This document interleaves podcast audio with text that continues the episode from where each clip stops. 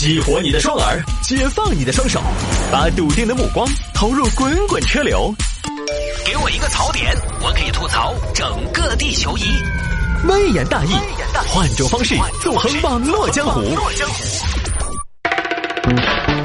欢迎各位继续回到今天的微言大义。有听众朋友说摆一下这个月薪五千，女子却花八十万打扮成中世纪贵妇。这个事情发生在张家港。啊，月薪五千只能买一根贵妇，哼，贵妇权。张家港有一个小许，今年二十五岁。小许呢，大学学的是会计专业，毕业之后呢，在一家贸易公司担任出纳，月收入五千。虽然不算高，但是在张家港那个地方呢，二十五这个年纪啊，月入五千，说实话呢，也还是可以。你毕竟也才毕业没几年。男朋友也有了，也刚好到了谈婚论嫁的年纪，大家父母呢也都见过彼此呢，两家人也认可这样的生活呢。说实话，很多小年轻挺羡慕的，对吧？我二十五岁的时候，我还在社会上飘，但是后来小许自己能挣钱了，有钱可以支配了，他喜欢上什么呢？网购。哇，网上的东西这么的齐全，吃穿住用行都能搞定，开始买。最开始呢，买点小东西也算合理，衣服、零食、化妆品。哎呀，三只松鼠搞活动，蹭点瓜吃。哎呀，今天将来不宜双十一买几件，反正都是要买啊。我这哪是花钱呢？我是在省钱的嘛。买买买，从便宜的东西起步，慢慢的那些自己习惯消费的东西就已经不能满足自己对自己的要求了。因为他有这么一个，就是现在有人在网上是直接买东西的，但是有很多朋友呢，他平时闲暇时光没什么买的，他不光会在网上买东西，他也会逛。购物网站，比如说，如果你要在淘宝这些地方逛的话，那么问题来了，有个什么问题？你逛一开始有的东西你没打算买，你觉得你生活里边好像你根本想不到这个东西啊，你也自然不会去买它。你觉得逛有什么呀？像我经常逛太古里，我从来不买也没事但是网上不一样，网上就说一个淘宝，它包罗万象，便宜的、天价的东西都有。虽然你是呃人均两百的消费层次，但是可能出于好奇，加上网络的便利，你可能有的时候也会出于好奇去看一些比较贵的东西，因为看又不要钱嘛。甚至在淘宝，我都不需要去到另外一家商场，动动手指我就可以了。看呢，看这些东西为什么那么贵？尤其女孩嘛。很多天生喜欢购物，买买买。女孩子的衣柜里边总是少一件衣服，最好看的衣服总是下一件。小许慢慢的就接触到了一些比较贵的商品，然后呢，网络现在大数据又很厉害啊，它会根据你的喜好推送一些商品，所以有有这种情况，你经常逛那些贵的，虽然你一时半会儿根本没买，但是你慢慢的会发现一个问题：淘宝给你推的产品单价会越来越高。虽然你现在没有下单，但是以后呢？你习惯了这个价位的商品，你就觉得现在的这些东西就该这么多钱，我现在就该用这么多钱的商品。很多朋友现在喜欢说：“哎，哎，夏冬天一件羽绒服嘛，随随便便两三千哦。”其实根本没有，波司登这种国货啊，还有大把几百的羽绒服。你觉得羽绒服随随便便就是两三两三千，那是因为你去的地方没对。习惯了在 IFS 一二楼买衣服的朋友，他不会去逛万达百货的服装专柜。然后慢慢的，你本来觉得一件衣服两三千是有点贵的，但是呢，因为你逛的商场让你产生了羽绒服都要两三千的思维，你就慢慢开始接受这个价位了。即便它其实可能还挺不便宜的。逛淘宝尤其容易出现这种情况。我就是，哎呀，给我推的东西越来越贵。我逛了两年淘宝，现在我给我推的东西。衣服什么的都是两三百的了，你看啊。当你想买两百的东西的时候，有的时候你可能会踮脚去买个二百五的，然后你就开始看看二百五的。当你看多了二百五的产品的时候，你可能慢慢又会去想踮踮脚三百的东西会怎么样？你会发现很快你的消费可能慢慢的这样递进，就进入到奢侈品这个阶段了，一层一层的往上垒。当然，消费本来就有这个特点，你总是会向往自己差一点买得起的东西，差多了你不会想。完全在你的能力范围之内的，你也没什么欲望，你就对那种你差一点点钱买得起的东西特别的向往。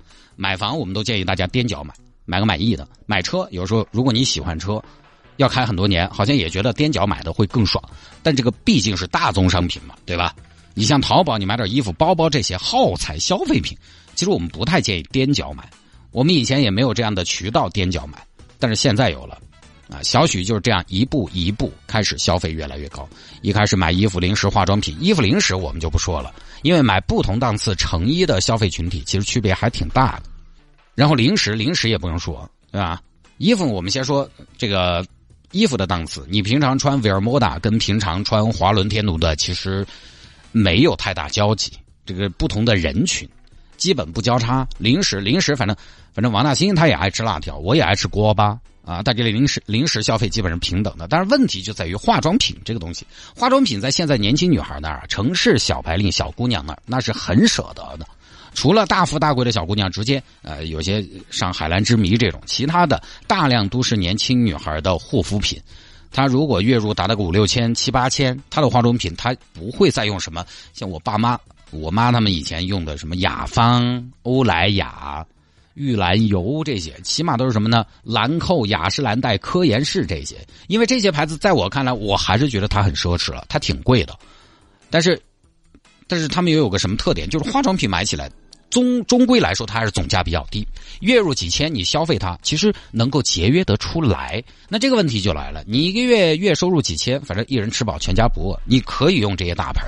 同时呢，那些月入两三万、三四万的，他其实可能也用的这些。因为再上一个档次就需要更强的经济实力了。那么也就是说，某种程度来说，月入几千的和月入几万的姑娘们，她们在化妆消费上产生了一个交集，而这个群体刚好又是十分喜欢买了东西拿出来分享的群体。分享到后来就不只是化妆品，就是吃穿住用行方方面面。那么你月入几千用这些东西，你的消费观念、消费档次也在被比如说前百分之二十月入几万的人影响着。因为他们可能，比如说也是用的 SK two，你用的也是。他一分享啊，今天我刚刚从日本带了一套 SK two，便宜。哎，不过这一次呢，还有一些小物件可以跟大家分享。我在日本呢，也算是收获颇丰。再给小姐妹分享一下，我这次捡漏买的 LV 才八万块，这是我老公送给我的什么什么什么。啊，你好像一看啊。这才是我应该有的日常。慢慢的，你的消费观念就被改变了，消费档次就上去了。但你殊不知，你们用着同样的化妆品，但是并不代表你们其他东西、其他消费也可以一样。小许就是先买小件货，然后开始进入到名包、名表，天天收包裹，妈都看不下去了。哎呀，幺女儿，你老是给妈妈送，你是不是在当兼职当快递员？怎么了嘛？你每天拿回来好多个包裹哦，啊？你是要加盟个快递店嗦？妈，我买的东西，你你买那么多东西，你哪儿来的钱呢？哎，女儿，妈，女儿长大了，她自己能挣钱了，啥钱那么好挣？我也去挣噻。妈，您放心，都是我自己凭本事欠的钱啊！反正一天把自己整得又风光又体面啊，家人觉得啊，咱们家女儿好有出息啊，啊，不错。才这个你是不是挺有出息的？一看一天能力能力没什么，财力倒是十分了得，又没得钱，呃，又没得本事，又有钱，你这个工作多爽。同事也觉得小许是富二代。哎呦，我跟你说，小许今天又背了个新包包，香奈儿零零三，加都不晓得好油。我有这个条件噻，老子马上辞职。所以你就不懂了噻，刘姐，人家在这儿来是找个事情做，那个人不做活路要废的嘛。哎呀，我搞不懂这些富二代。然后小许啊，他本人，他也非常享受这样的感觉。于是呢，为了保持这种状态，他甚至不光给自己买，他还主动给家人、同事买。来来来，张娘、李姐过来吃水果了。哦哟，哦哟，这个葡萄儿，哦，这个葡萄儿好吃哦，好甜哦，点儿酸味都没得。张娘，这个叫香印葡萄，两百多一斤，好多钱？两百多一斤。没有没有没有没有没有，李姐哈哈，一百九十八一斤。哦哟，小徐你要不得哦！你请我们吃那么贵的葡萄儿，我说以后不准了哈！你当妹妹的硬是跟姐姐，对姐姐太好了嘛。二天我跟你说要吃水果，买点碰柑儿就对了。哦，对的嘛，你张娘喜欢吃碰柑儿，我喜欢啃点甘蔗。哎呀，张娘李姐没事的哈，因为我也不是天天吃啊，买进口水果给同事吃。有的时候也买点心，买点心也买进口的啊。来，张娘、李姐给你们带来饭后甜点哦，这个啥子？哦，我不吃糖哦。张娘，这个是台湾地区的牛轧糖哦。哦，我不敢吃牛轧糖，牛轧糖我不爱吃，我不爱吃甜的。那个牛轧糖牙巴都要粘了。张娘，人家台湾牛轧糖真材实料，慢慢抿就化了。这个投下来可是要三块钱一粒哟。哎呀，你看你小徐又乱花钱。对的嘛，人家餐后甜的，对不对嘛？随便点嘛。姐，餐后甜点哪里是乱花钱啊？哎呀，我们这些老妹儿嘛，你硬是你给我们安排点宫廷桃酥嘛，我们都高兴。天天搞这些台子啊，虽然我职位不高，但是我气氛带的好，很享受。在家里边也是，为了让家里边人不怀疑，他主动拿承担家里的开支。妈，你那个社保还在交没有呢？还在啊，我都不想交了，没得好大个意思。嘿。咋能不交呢？二天你的社保我给你交。哎呀，你有钱啊，女儿？你才多大呀？你先顾自己吧。嗨呀妈，社社保社保好大个事情嘛，交。哎呀，最近猪肉价格越来越高了，吃不起了。哎呀妈，你硬是女儿长大了能挣钱了，吃猪肉是不是？猪猪猪肉再贵了也好贵，吃啊，随便吃，我来买，别嫌吃，啥子贵吃啥子。我宣布，从今天起，以后头只吃猪肉，啊，就靠着这种虚张声势，把周围的人都照顾的巴巴适适的、服服帖帖的，感觉太好了。毕竟你有钱嘛，有的时候你说什么都对。好，但是一个月收入只有五千，这么花怎么办？咋办啊？网贷。最早呢，小许是用支付宝和信用卡。坦白说，支付宝和信用卡相对都是比较正规的、低利率的渠道。啊，因为你消费贷款嘛，相对比较便宜了，它的利率比起来，当然跟房贷利率没没法比啊。但是你是你是信用贷款的嘛，这个大家还是要认嘛。啊，这支付宝、信用卡都不得行了，就开始找其他网贷。这期间呢，小许又染上了另外一个爱好，他这个爱好比较小众一点，买什么呢？买古董。他当然不是那种什么宋建强那种啊，鬼谷子下山观啊什么的，明成化斗彩鸡缸杯啊，不是那种。他是宋先，他不是宋先强那种古董，他是买那种所谓的欧洲中世纪或者近现代的东西，反正有点年代感的小饰品啊、小摆件什么的，买了很多这个欧洲啊、欧美中世纪时期或者说近现代的一些饰品摆件等等，他有这个爱好啊。可能在生活当中，有些朋友是喜欢这些东西的。这些东西呢，它对于女孩子来说，有些它不光是好看，而且把玩，它可能通过这种呃，就是比较特别的心电感应吧，可能能感觉到这个物件发出来的历史的沧桑，就喜欢买这些东西啊。网上很多。来，这位小姐姐，来看这件物品，这是血腥玛丽用过的烛台。这个烛台拿到手上就是岁月，摆在眼前，满眼的沧桑。点起蜡烛照亮，摆到桌上放光。好，机不可失，失不再来。欧洲古董代购，只卖正品，支持专柜验货，买喜欢这些东西。来喽，来喽！十九世纪初，拿破仑吃过的拿破仑。咬一口过期，吞下去暴毙。一代战神御用甜品，卖完再等下一个拿破仑。来喽来喽，快看呐！叶卡捷琳娜二世用过的梳子，用它梳头不分叉，用它梳头不分家。罗曼洛夫王朝的顶级传承，女人中的男人，大地中的大地，就这一把孤品存世。来喽来喽，快看呐！温莎公爵送给女朋友辛普森，辛普森用过的古董镜子。温莎公爵的爱，英国王室的债，喊你当王你不当，你要退位当流氓。以史为鉴，以镜自辨，看看自己什么样，照照自己向何方。要买镜子找哪家？温莎的镜子格外亮。下单才聊天。问他耍的，请爬开啊！天天就买起这些东西，这些东西我们先不论真假啊，它贵。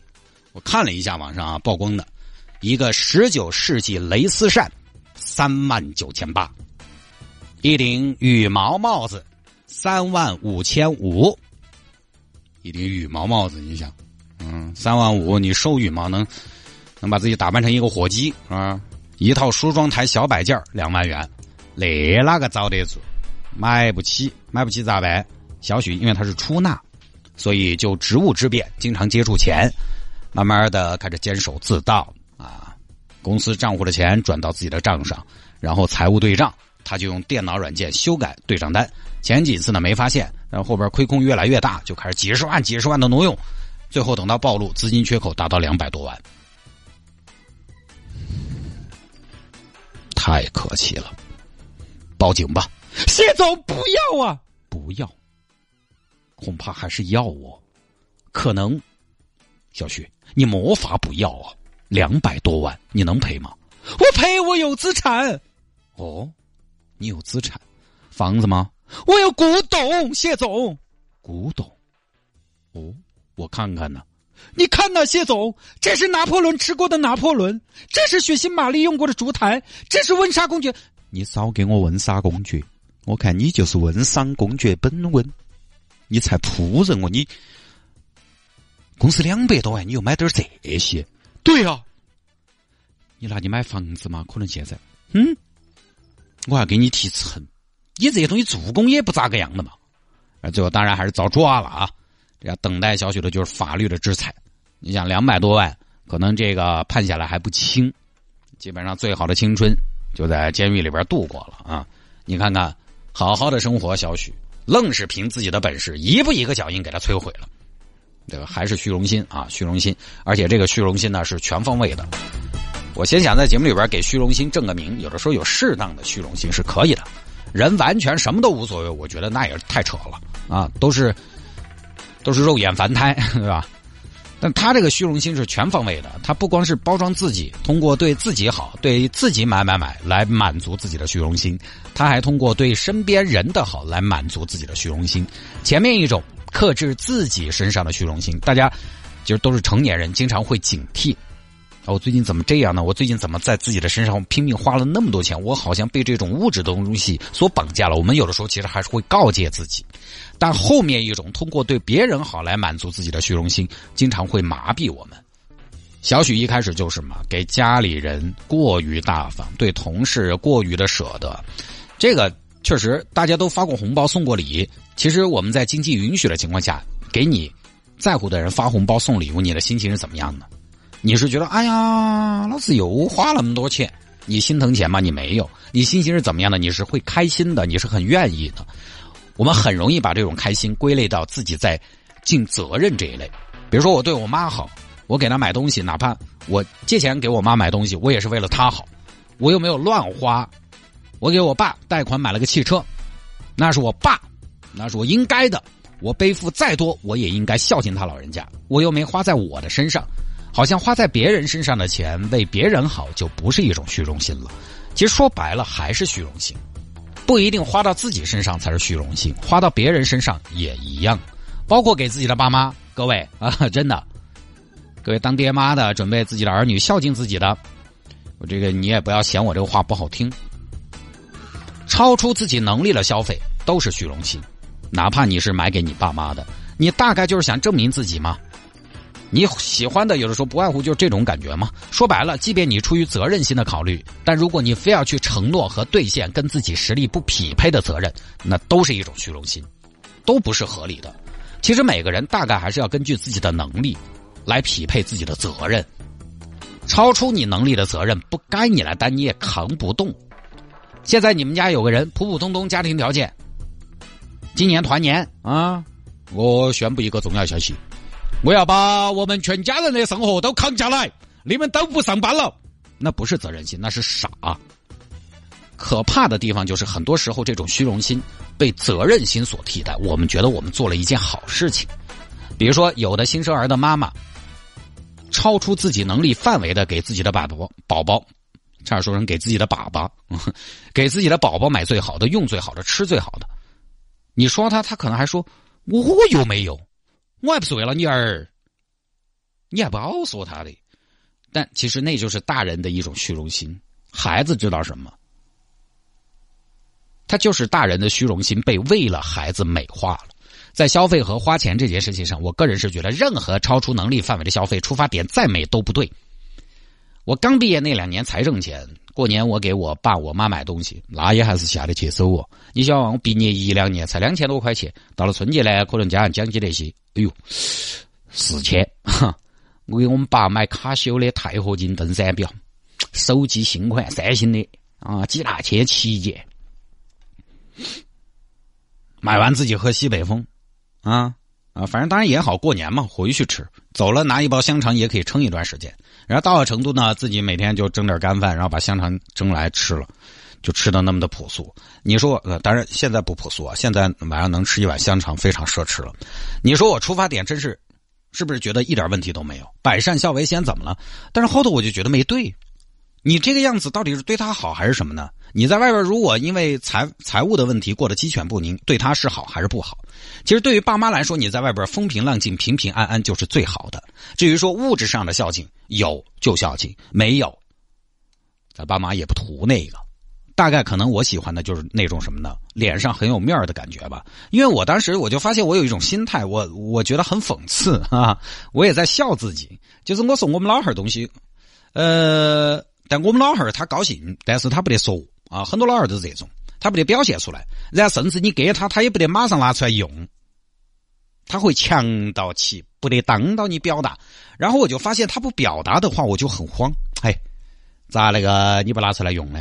哎呀，煮饭，哎，带起噻。哎呀，洗菜。我那种急迫的心情，我那些就是，哎，咋不拿出来用？嘿，带起噻。就这些话，翻译一下是什么意思？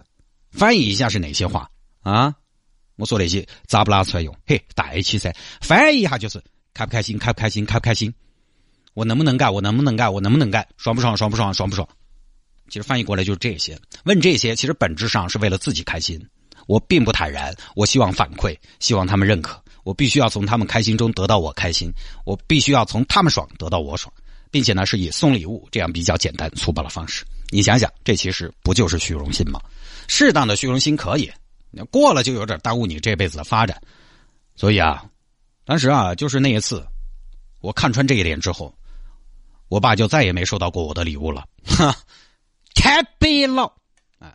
开玩笑啊，那一般正常的贷款提前消费，这个我们就不多说。你一个月挣个八千，每个月还个两三千，没得其他用，我觉得也没得啥子。但你一个月挣个五千，还六千，再新增欠款七千，那迟早迟早崩盘。而且好多朋友都是跟小许一样，窟窿从小到大，到后面就麻木了，越来越大，根本没有算自己消不消费得起，这就不行。好了，下了节目之后呢，想要跟谢探进行交流和互动，也欢迎大家来加一下我的微信号。反正现在也堵车，闲着也是闲着，动动手指来加我的微信号，拼音的谢探九四九四，拼音的谢探九四九四，加为好友来跟我留言就可以了。那么听不到节目的直播呢，也欢迎各位在手机上下个软件，喜马拉雅或者是蜻蜓 FM 这两个软件呢，可能很多朋友手机上都有，你直接在上边搜索“微言大义”就可以把“微言大义”这个节目呢，随时的揣在你的手机上，想播啊，跟车载蓝牙一连，呃，听起来也很愉快的，很轻松的啊。